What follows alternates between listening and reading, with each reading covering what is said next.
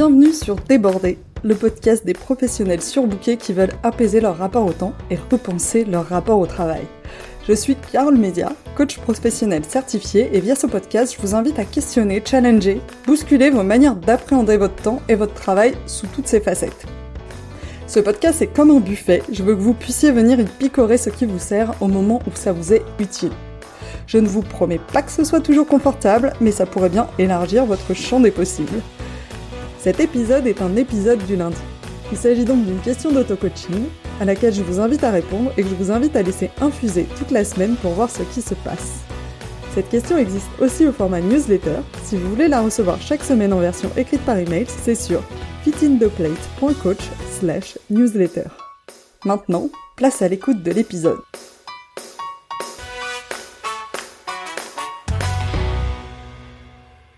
Hello à tous et bienvenue dans ce mois d'octobre. On va pas se mentir, voir le bon côté des choses, c'est quand même un avantage dans la vie. Vous les connaissez, ces gens qui voient toujours le verre à moitié plein.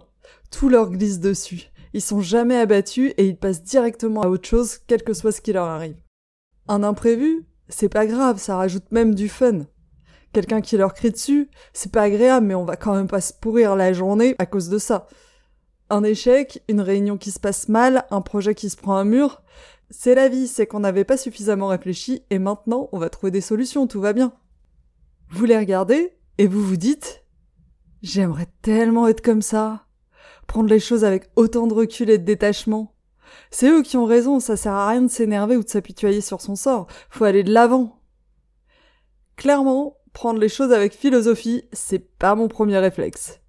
Et je dis pas ça par démagogie, mes proches les plus proches savent, et merci d'être encore là et de me supporter.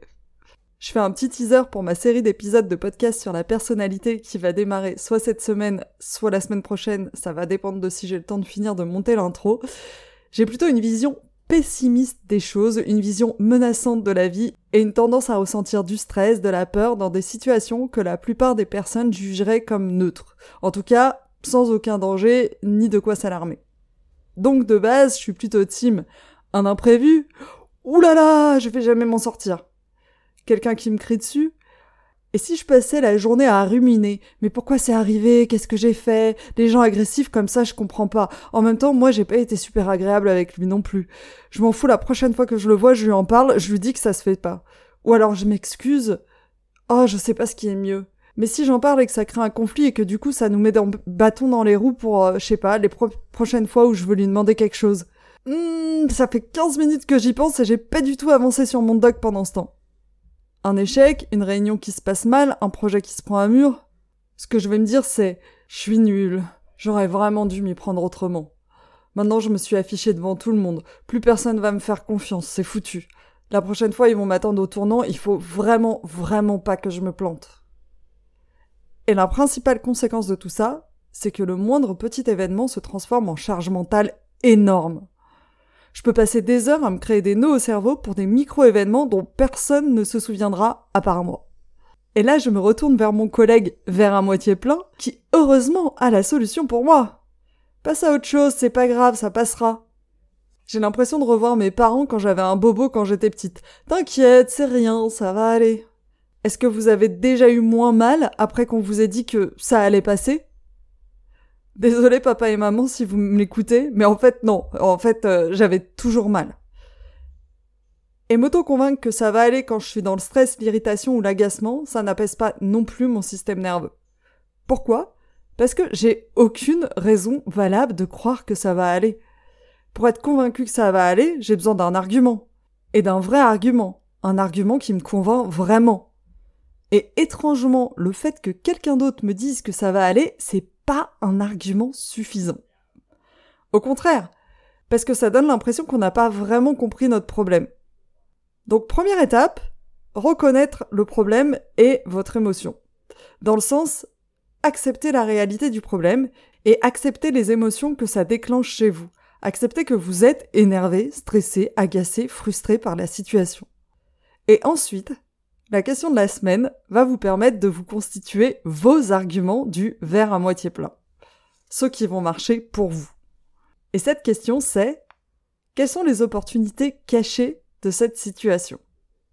L'idée, ça va être de lister les possibilités, même celles qui ne vous parlent pas forcément, jusqu'à en trouver une qui va vous parler et qui va vous convaincre et qui va vous apaiser. Quand un événement nous perturbe, soit on fait semblant que tout va bien et on se crée la charge mentale que je vous décrivais plus tôt, soit on la traite en râlant et on se crée une expérience hyper désagréable. Mais si on se challenge à voir les opportunités cachées, non seulement on s'offre la possibilité de mieux vivre l'événement en question, mais en le faisant à chaque fois, on fait petit à petit comprendre à notre cerveau que imprévu ne veut pas forcément dire expérience négative. Petit à petit, vous vous créez un précédent qui change votre manière de voir les choses. Et les opportunités cachées peuvent être de toute nature, et ça dépend de vous, de vos valeurs, de vos centres d'intérêt, de vos objectifs. Et c'est sur ça qu'on va jouer. Par exemple, un imprévu, ça peut être l'opportunité de travailler sur votre flexibilité. Vous pouvez vous dire, ça tombe bien, vous aviez pas envie de faire ce que vous aviez prévu de faire. Ça vous donne l'occasion de tester si le créneau imprévu que vous avez mis dans votre agenda est suffisant. Vous pouvez aussi vous dire, allez, je me challenge pour faire en 15 minutes pas plus et challenger mon perfectionnisme. Quelqu'un qui vous crie dessus? Ça peut être l'occasion de lui dire comment vous vous sentez quand il fait ça et de peut-être changer la relation que vous avez avec cette personne.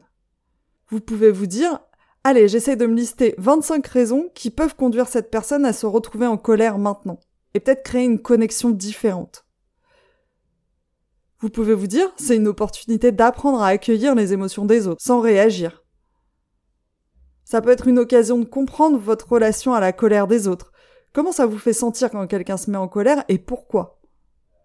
Un échec, une réunion qui se passe mal, un projet qui se prend à mur?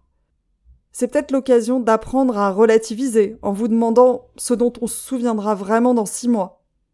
Vous pouvez aussi, plutôt que de prendre personnellement le truc, vous challenger et essayer de poser des questions pour obtenir un feedback concret qui va vous aider à progresser. Vous pouvez vous dire que c'est peut-être l'occasion d'apprendre et de progresser sur un sujet qui vous resservira tout le temps. C'est peut-être l'occasion aussi de vous interroger sur votre confiance en vous, de vous demander de quoi elle dépend et de comment vous pouvez la rendre plus indépendante de vos réussites et de vos échecs. Ça peut être l'occasion de renforcer les liens avec votre équipe parce que vous allez peut-être être ensemble dans cette galère et que c'est dans les moments les plus durs qu'on crée les liens les plus forts. Ça peut aussi être l'occasion de vous rendre compte que vous êtes super bien entouré et d'aller demander de l'aide à vos mentors. Et d'apprendre. Les opportunités cachées, elles vont vraiment dépendre de vous et de ce qui vous plaît dans la vie et de vos intérêts et de vos objectifs.